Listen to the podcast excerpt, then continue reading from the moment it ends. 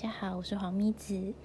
诶，最近啊，前几天啦，我听了我的好朋友人妻丽莎的广播，然后那一集是在讲说外表其实不是很重要，就对他来说，呃，去选择伴侣的标准有外表啊、聪明啊，诶，还有什么幽默、开朗、自信、善良，对，这这六个特质里面，他觉得。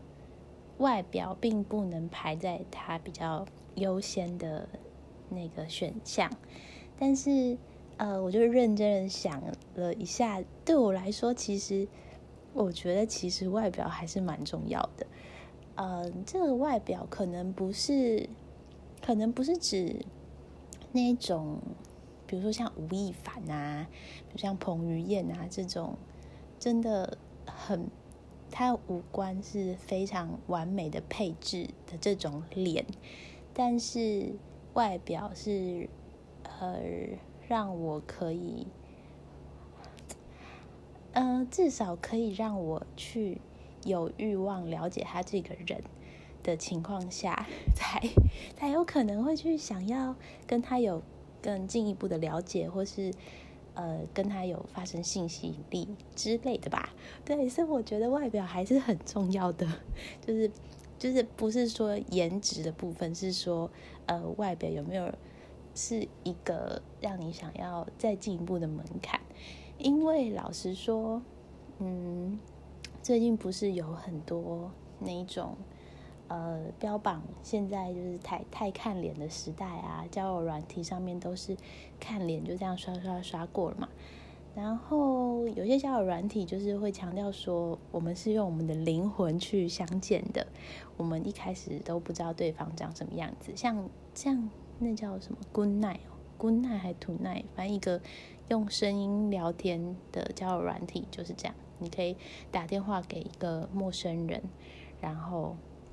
你们就可以聊天。我之前也玩过，嗯，我老实说呢，那个那那一种就是，嗯，你在文字之间或是声音之间，你会不知不觉的去建构出这个人长什么样子。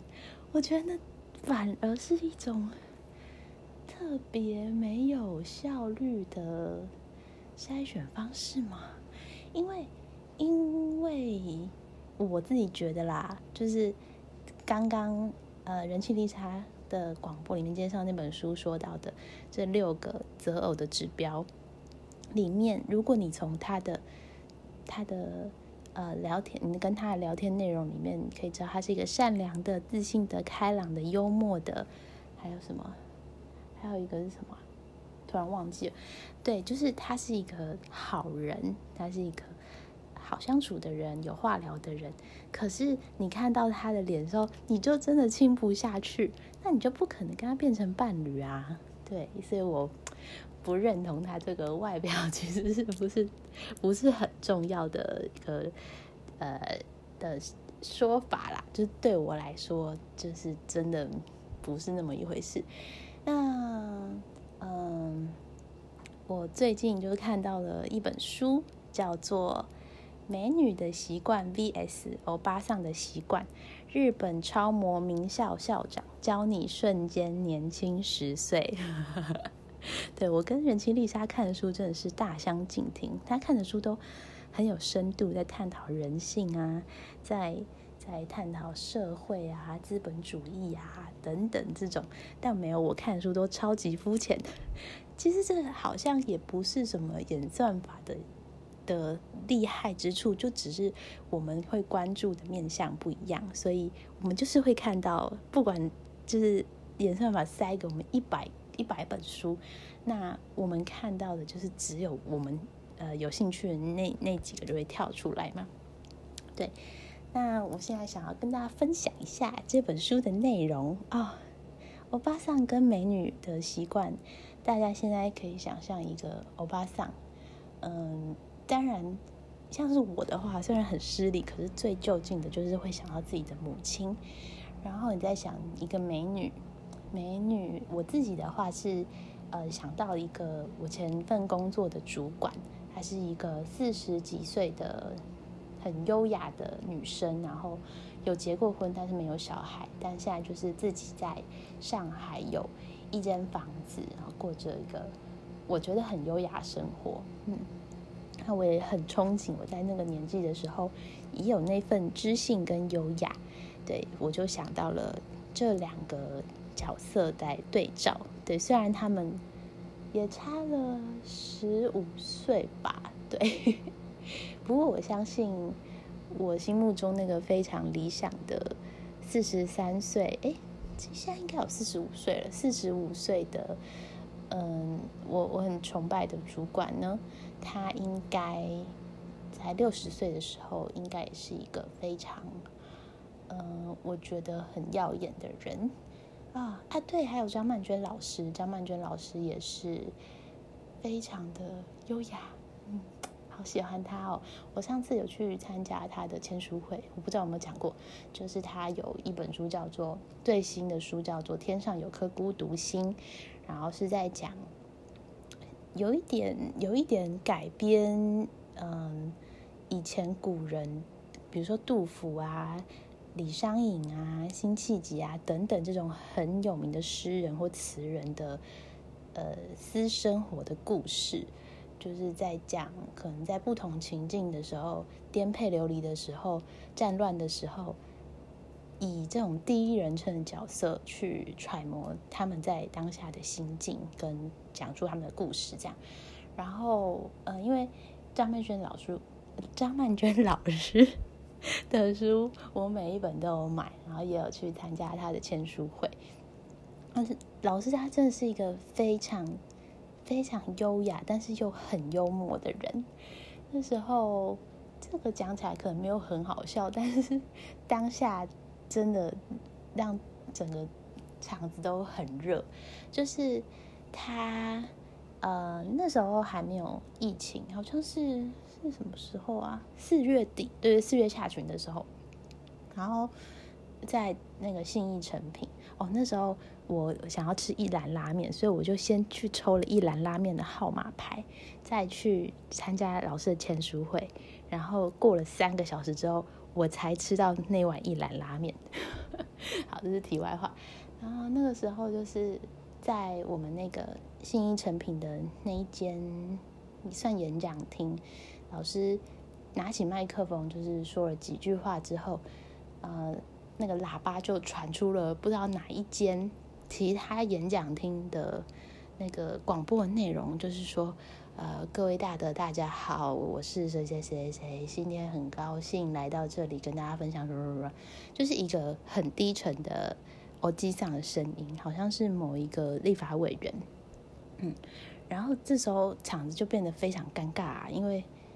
就是其实对老师也蛮失礼的嘛，因为他他现在要开始讲了，可是遇到这种情况，其实我觉得公关公司的那个处理，我会觉得他们没有很很热热心的在赶快处理这件事情，比如说麦克风又没电什么这种，就反正就是很小的事情都没有处理好，对，然后就搞了有点久之后，那个。终于，张曼娟老师又再度登场了。然后他就是打开麦克风就说：“啊，各位大德，谢谢大家今天来这里听我分享。呃，你大家有听懂吗？就是他就是引用了刚刚那个立法委员的第一句话来跟我们打招呼，就觉得他真的好可爱哦，真的好可爱哦。然后因为那时候疫情没有像现在这么严重，他就说。哎，不好意思，大家可以体谅我一个年过六十岁是花甲吗？哎，花甲花甲是六十吗？三十波四十知天命五十耳顺六十六十是花甲吗？哎，等一下，我现在立刻查一下，我觉得实在太丢脸了，暂停一下。对啦，六十是花甲啦，为什么要怀疑自己呢？对，他就说大家能体谅我一个年过六十的老妪，心肺功能不好，可以脱掉口罩，让就是呃脱掉口罩，距离距离你们超过一点五公尺的地方，来跟你们说些话吗？然后大家就说可以嘛，可以可以，然后他就脱掉口罩说谢谢大家的成全，就是真的很可爱。张曼娟老师真的超级超级可爱的，好哦，所以呃，我觉得对老。老老去的印象最好的就是张曼娟老师跟我之前的主管。那我们来看一下这一本书有什么重点。其实，其实他整本书想要讲的应该是一种心态。嗯，最从最简单这个来说，就是嗯。欧巴桑的话，很容易出现五个特质吧。他在这边一直讲 NG NG，或是让人不喜欢，让人觉得很老。嗯，有一点有点，我是觉得有点过度的贬义。嗯，它其实就是一个一个状态。那为什么要一直去攻击那种状态？是，嗯。对啦，的确，可能要看这本书的人，就是因为很想要避免的状态，所以那状态是不好的。但是我看了，其实觉得有一点，有一点攻击性太强。对，好，我们先看一下这欧巴桑的特质有什么。第一个很常见的就是驼背及腹部下垂，大家应该知道，就是呃。可能我们每个人看电脑，我觉得尤其是看笔电，看久了之后，脖子都会一直往前伸，就整个人像乌龟一样。然后如果走在路上，我不确定是不是老了之后，可能肩膀或是背的肌肉会比较没有力，所以会很容易脖子这样往前伸，就像乌龟一样。我觉得我妈就很明显，然后。嗯，我觉得他其实自己也知道，可是就很容易不小心又变这样。然后我也有感觉，我自己好像这几年有时候也会这样，所以就要一直提醒自己，呃，抬头挺胸，缩小腹。嗯，有一个比较简单的方法，就是虽然听起来像废话，可是有时候我我我还是会这样做，就是你把你你走路的时候啊，把你的手掌往前。就是你手伸直，然后手掌往前，很自然而然就会挺胸了。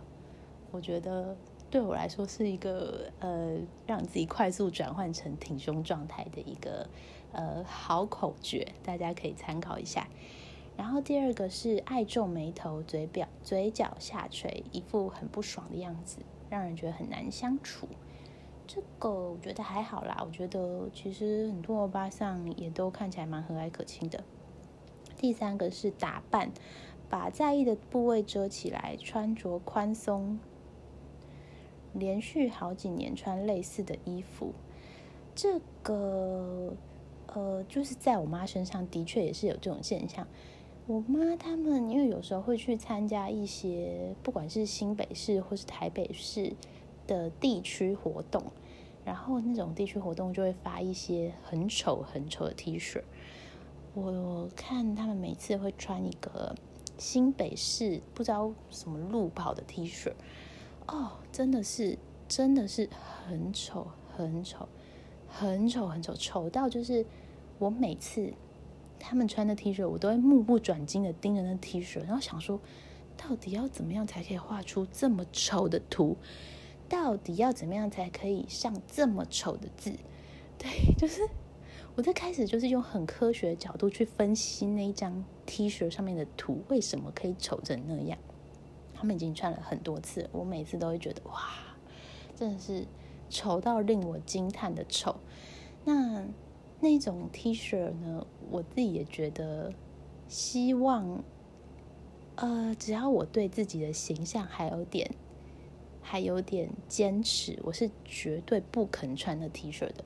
然后我觉得说，你拿到那 T 恤，然后丢掉很浪费，然后又要就是最早拿来穿，那才是真正的浪费。OK，就是真正的值得珍惜的事情是，你现在漂漂亮亮的，就是就对我来说啦，就是丑的东西、难用的东西，你就是立刻把它丢掉就对了，就不需要占的空间，或者是一直去想说该怎么办，没有怎么办，就是丢掉。那我最近买了那个煎蛋，就因为我很讨厌蛋煎的时候都不是圆圆的，这是我自己个人有一点偏执。但是我就很希望可以煎出一个圆圆的蛋，就是像麦当劳他们那样圆圆的。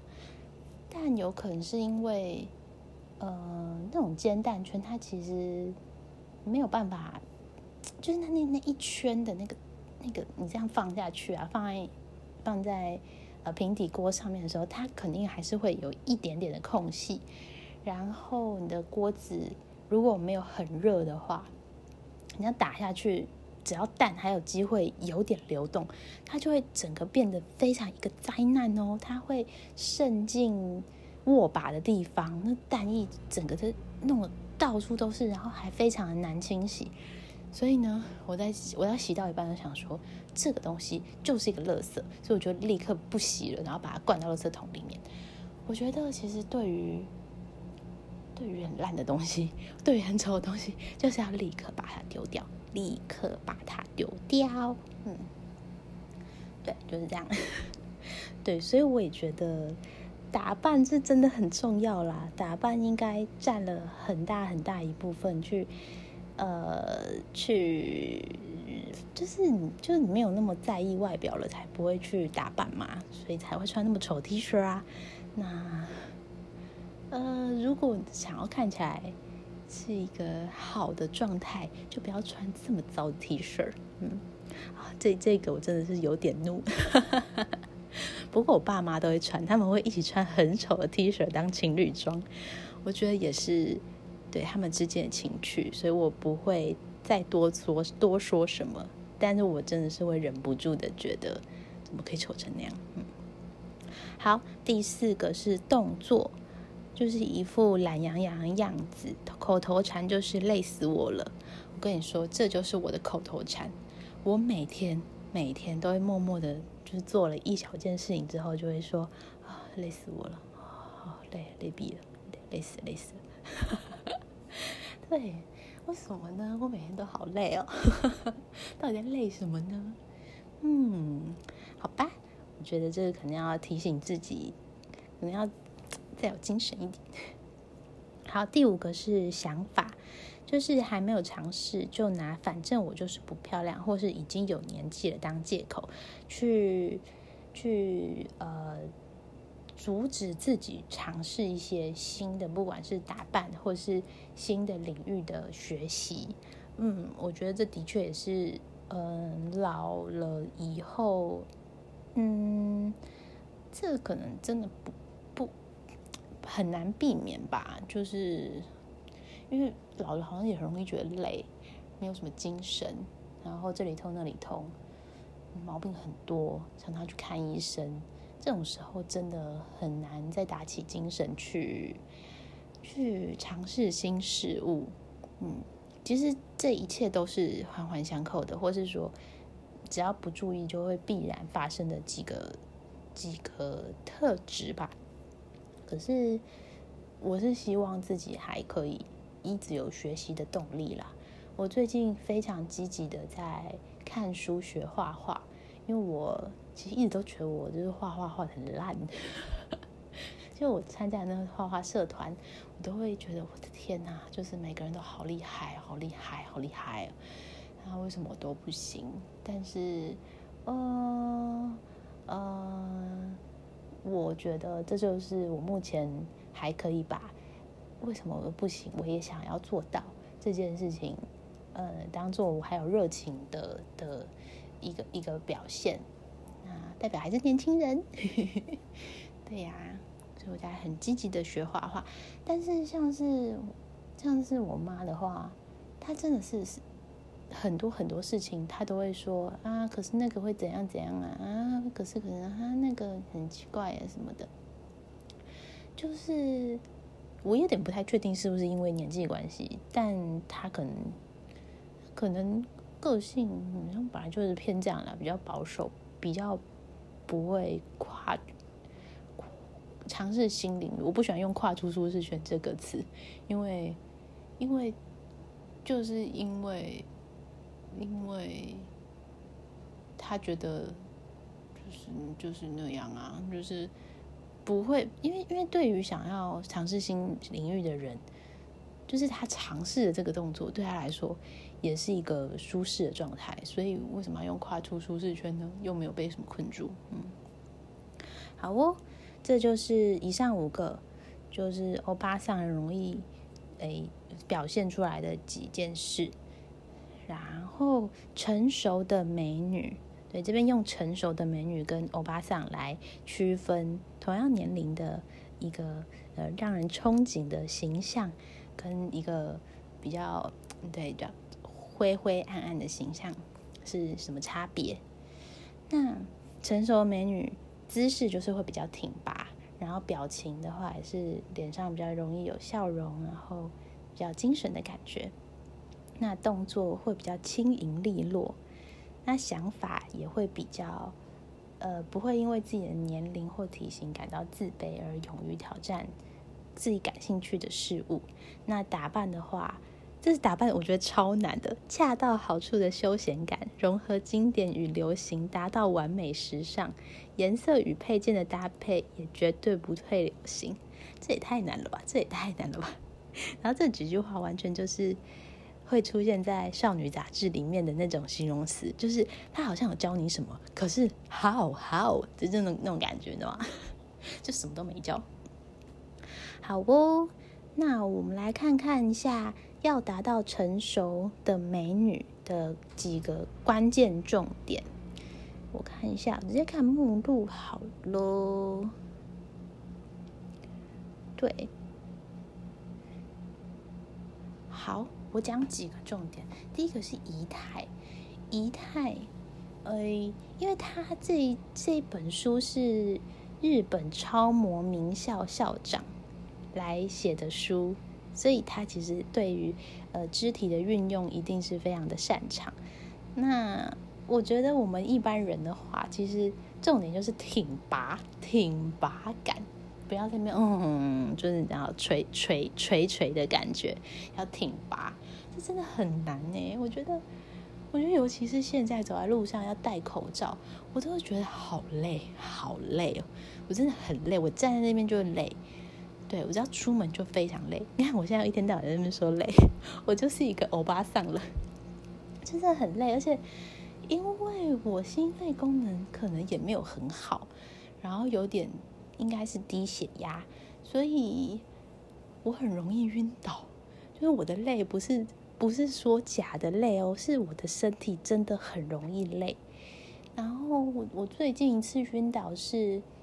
哎，好像是上礼拜，对对对，就上礼拜，我去我家附近的那个水饺店买水饺，然后我在那边等水饺煮好，就站在门口没有冷气，然后又要戴口罩，天气又很闷热，然后我到水饺，我等了大概不知道有没有五分钟的时候，我又想到完了完了完了。完了，我不行了，我要晕倒了，然后就赶快蹲下来。那时候我眼前就已经一片黑，然后我就只能，就只能坐在路边，然后睡觉好了，我再站起来。反正我就又走了几步路，然后我又想到不行，我又眼前一片黑，我又倒在路边。然后有一个好心的人跟我说：“哎，你不舒服吗？那边有椅子，你要不要先去坐一下？”然后就走就近的走到最近的椅子。然后打电话跟我爸说，我现在就没有办法再继续走路了，你快来载我。真的很难啊，真的很难。我觉得，我觉得我的身体好像有点怪怪的，可能希望疫情趋缓之后可以去做一个比较完整的健康检查，因为，嗯，因为我表哥是医生，然后我有跟他讲我这个症状。他说听起来比较像是血压过低，那可以建议我随身携带 fin。对我觉得，呃，就是补充水分，对，补充水分对维持起来很重要。然后喝水不够，喝 fin 就好，就是有这种电解质的液体会呃更帮助那个维持我的血压，这样子真的很恐怖哎！我觉得这样下去真的不行啊。可是真的是走在路上又戴口罩，真的好痛苦哦，真的好痛苦，真的好痛苦哦。嗯，唉，对，好，继续讲这个仪态，就是尽量挺拔，然后走路轻盈，不要拖拖拉拉的。那手指，它还有强调手指，就是你拿东西的时候，不要直接就是整个很很灵活的运用你的整只手跟手指的每一个指节，你要把呃你的第一个指节当做不存在，你知道拿东西的时候尽量是第一个指节是直的，不要弯，不然就是会比较像鸡爪的感觉。那大家可以现在拿出自己的手，然后拿起自己的手机，有没有？就是第一个手指。指节不弯的话，看起来就是比较优雅。我有尝试了一下，我觉得非常的困难，非常的困难，有一点像是擦了指甲油之后，指甲油还没干，然后手会有一点硬硬的这种状态吧。我在乱，我在乱猜，对，因为我喜欢擦指甲油。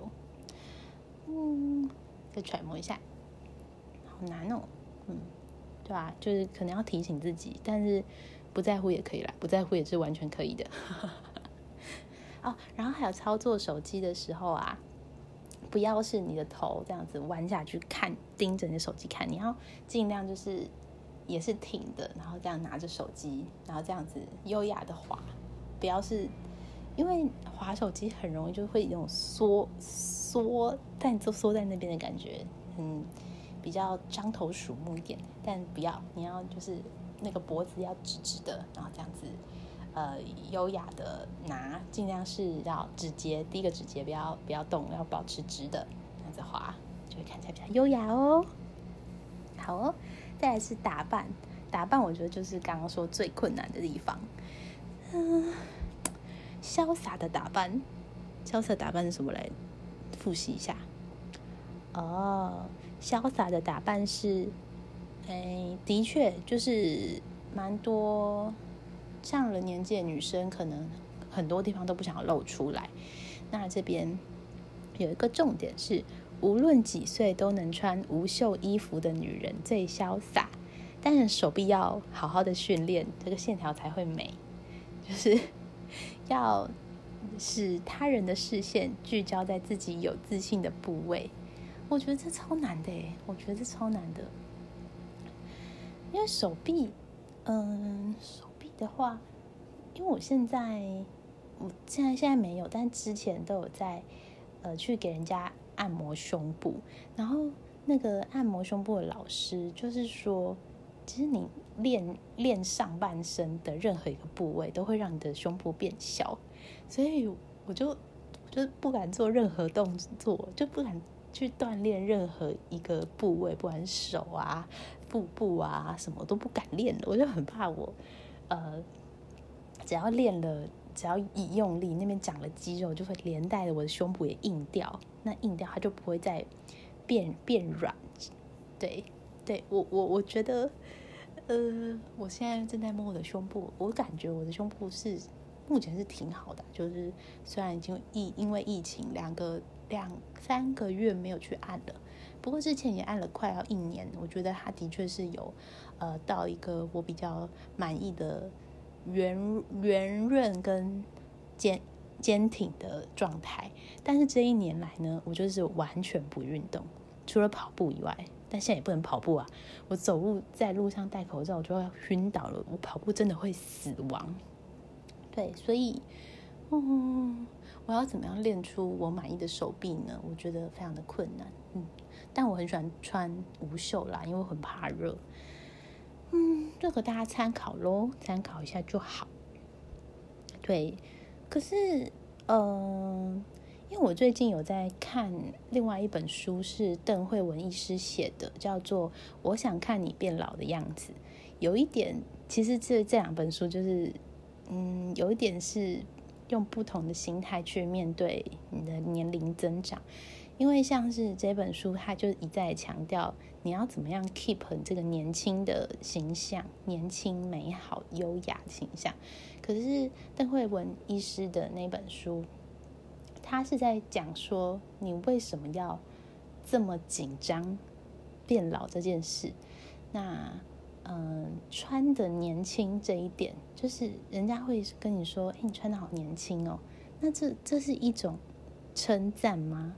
他他其实对这件事情是打一个问号的，就是为什么呃穿的年轻，为什么不是穿的很你穿的好看就是好看，而不是你穿的跟呃比你的年龄还要年轻就是好看呢？你你你懂我意思吗？就是他觉得不用这么的去追求这件事情啊，嗯。不过我相信，因为邓慧文医师每次看到他，他也是一个很优雅的人，他也是一个呃很知性的代表。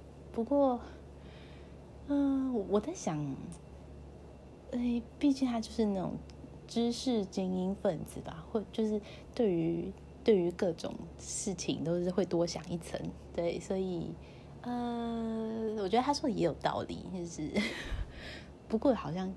就也不用再想那么多了，嗯，就你喜你喜欢就好。然后，呃，就是我觉得这本《美女的习惯》就是教你瞬间年轻十岁，这一些是提醒你说它这是一个方法，但是你要用什么心心态去执行这个方法，就是你可以自己决定。嗯，就我可能是用一种轻松开心的心情去，啊，我想要看起来很很 young。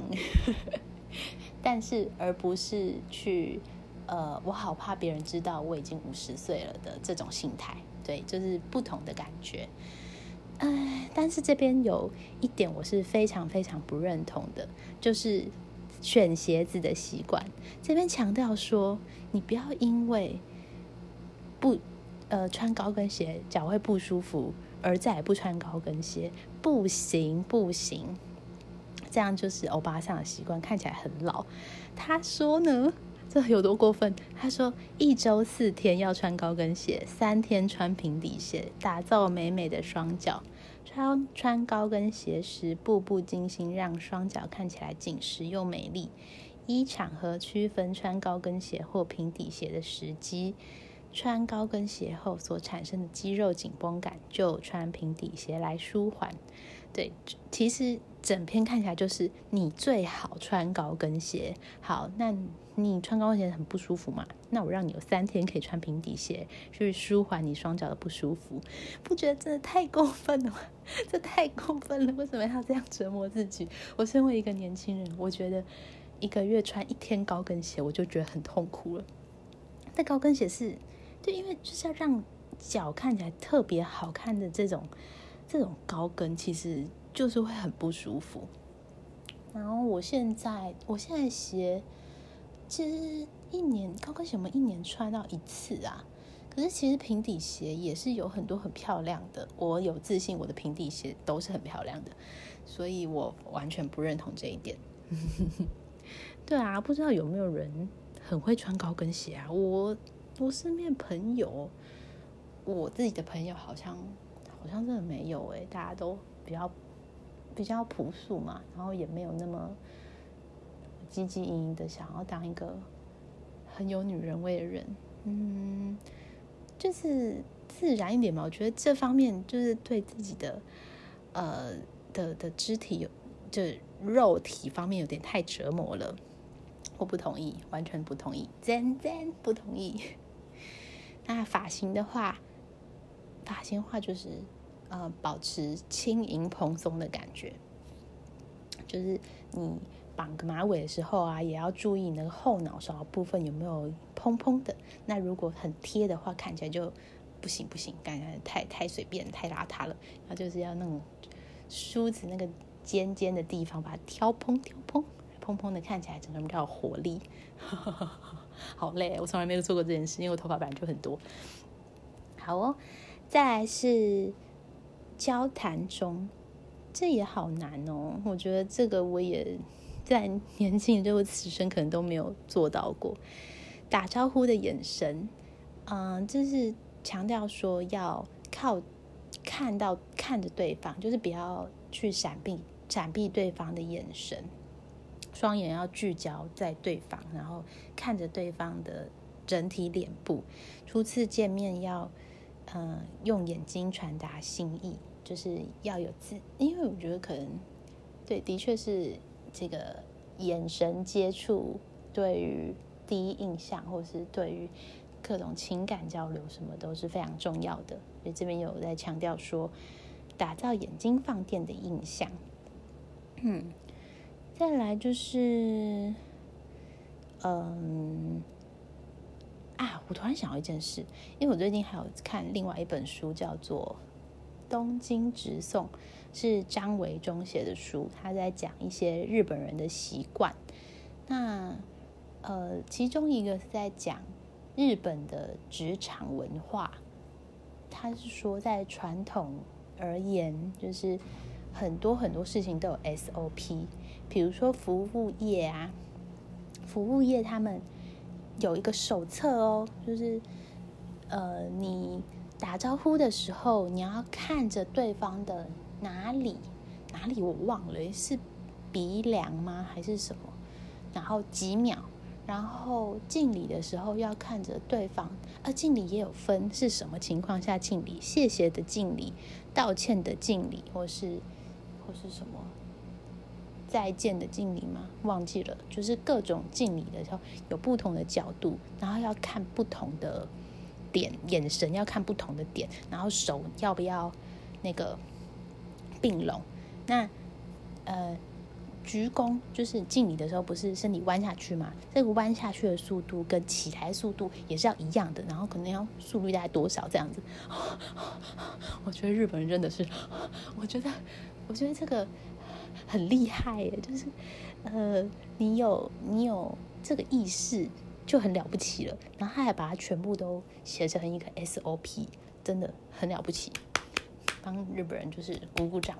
嗯，最近东京奥运嘛，然后也会深深的感觉到说，哇，日本真的是一个好在意、好在意细节的一个民族哦，真的是由衷的敬佩他们，肃然起敬。嗯。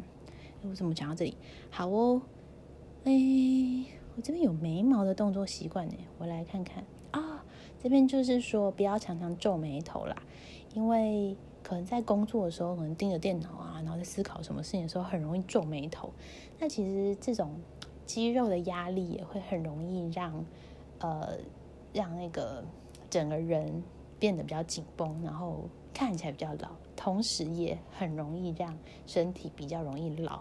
所以尽量可以，就是不要皱眉头，但很很困难。可是要呃尽量的去提醒自己说：“哦，我现在脸哎放松一下，放松一下，这样就是再舒展一下。”嗯，我觉得这我也常常会常常会在那边就是脸这样皱在一起想事情什么的，对，就是要尽量舒展舒展。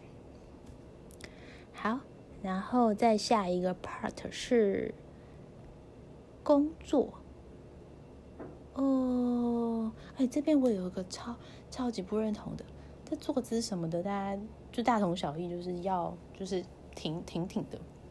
但他这边有有讲到一个，我觉得实在是太不能接受了，就是通勤的时候，通勤的时候不要坐下，不要坐下，不要坐下哦。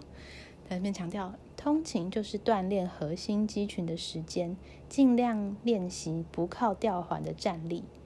拉吊环只是避免发生危险，就算有座位也尽量站着。我才不要嘞！我才不要嘞！我走几步就昏倒的人，我还能站在那边吗？不行不行不行！我觉得这真的是太不通人情了，就跟你一个礼拜要穿四天高跟鞋一样过分。不行，有位置我就是要坐，我就是要坐，这太累了吧？而且而且电车里面拉着吊环站着那种感觉，那晃来晃去真的很累耶。你看我就说累了，然后我又不想训练我的核心肌群，我完蛋了，我现在已经就是变成一个欧巴桑了。怎么会有这种人呢？我不行啦，不行啦！我想象的那两位优雅的女士，他们在做，他们他们应该也在坐着吧？对啊，我不能坐着啊？我想坐着哦，还是躺着更好。好，然后再来是呃生活，你生活的习惯，嗯，饮食，嗯，大家可以想象嘛，饮食的话，不要那边埋头吃，埋头吃，这其实跟年纪也没什么关系。那我们这个年纪也是常常那边就是大吃，就不行不行不行，你要就是停停，就是一个字停。然后你要吃的东西，如果离你的嘴巴太远的话，就再把它端起来，这样子吃。对。然后那个手啊，它你手不可以这样展开哦，你手要就是这样，呃，一个有一个角度，就是跟你的桌面维持一个四十五度这样，很很优雅的这样子。比如说切切牛排啊什么的，可以这样。对，我用嘴巴，大家可以想象我在。就是感受一下那种慌张感跟那种优雅的感觉是不太一样的。然后用餐的话题，这个话题 看起来老的习惯，批评菜色或是他人，自自以为是大评论家。哦，我跟你讲，就是一群女生在一起，就是喜欢批评别人，这没有办法，批评别人真的是太快乐了。不管是抱怨自己生活周遭琐事啊，或是我现在录广播，我就是在各种批评别人。真的是一群女生聚在一起，不批评别人，到底还有什么话题可言？真的是没有办法，就是一定要批评别人，或是说东西很好吃，这一下讲完了嘛？可是。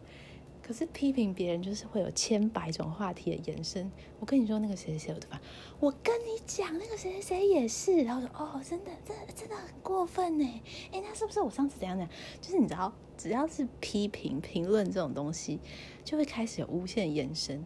女生在一起就是要批评别人，我就不相信那种就是很优雅、很优雅的女生到底要讲什么。就是说。用餐配上正面话题，让食物更美味。经常提醒自己，筷子或叉子要朝向自己。善于维持场面的欢乐和谐，面带甜美笑容，挑选适合的话题。是有什么毛病？我跟我姐妹都在一起，我就是要批评别人，一直强调。天哪！那我上次。吃饭吃的最热络的一次，就是我好像有讲过，就是在那个高中同学会的时候，大家有花交友软体的人就把自己的交友软体拿出来，然后一个一个 大家都品头论足，说这个要或不要，要或不要。哦，真的超好玩，这那顿饭真的吃的超级开心。但是我相信，在我们周围的其他的。那个用用餐的人应该会觉得我们这群人真的非常没气质。对了，他参考一下喽。然后，诶，洗澡水的温度尽量是保持那个保持泡澡的习惯，会让整个人比较容易放松，而且给自己一种。仪式感，然后爱自己，然后入睡的过程，这这时间是属于自己的的那种感觉，大家知道吗？就是现在很爱标榜的这种这种氛围，我觉得觉得还蛮困难的。不过泡澡真的蛮开心的。像我前几天去住了我家附近的饭店嘛，然后呃，那饭店其实我觉得有一些有些细节都没有做的很好，不过。它浴缸是很舒服，我又有点想要 批评。好，我讲两个点，就是呃，因为他可能要营造一种你可以在餐厅吃饭的感觉，所以他就搬了一张超级大、超级重的大理石桌在我们的房间的中央。可是谁会在房间中央吃饭？重点是他并没有附任何的餐椅哦。然后那间房间就只有。靠窗户的地方有一张长长的沙发，然后是可以两个人坐的。可是我们还得先把那个超重的大理石桌拖拖拖拖拖到呃那个靠墙的沙发那边。然后因为它又是圆桌，所以其实不是不是说非常的方便。我们两个是嗯平平，就是我们两个是平行的嘛，可是前面就是有一个圆圆桌子，就是也不是很顺啦。然后呃，还有一点是，嗯，那个房间是有蓝牙音箱的，但是那个蓝牙音箱，你用手机连上去之后，会发现。每一间的蓝牙音箱都是一模一样的名字，所以我根本就不知道我要连哪一个蓝牙音箱，你知道吗？就是啊，然后就是这种小小的细节会让人有点微微不快。嗯，不过它的硬体、它的浴缸都是很棒的啊。我是去住国泰万怡酒店，嗯，不错，还可以。的如果没有我我我上述的这两点都对我来说完全。不成什么问题的话，那你是很适合你的。哎，这边有一个睡眠中的姿势，哎，我刚刚没有注意到。睡眠中的姿势，不要不要躺过高的枕头，为什么啊？过高的枕头会怎样吗？过高的枕头，它是说会让你。会让你怎么样啊？哦，让你的脊椎容易变形了。不过这个大家可能自自己找到自己适合的高度就还好。哦，这篇的重点是说，你要对你自己的睡眠这件事情很重视。就不管是你的枕头高度啊，或是你寝具的材质等等，是要好好的睡觉才可以好好的平漂，好好的维持你的美貌。对，大概就这样喽。大家都知道，睡眠对于对于那个那个美貌应该是就是很重要的。好的，这本书差不多就这样讲完了。其实我觉得我刚刚讲的这些，大家应该其实只要用脑子想想，都会知道。哦，对啊，哦，对耶，哎，对耶，这样的感觉不是说什么多么暮不暮鼓晨钟。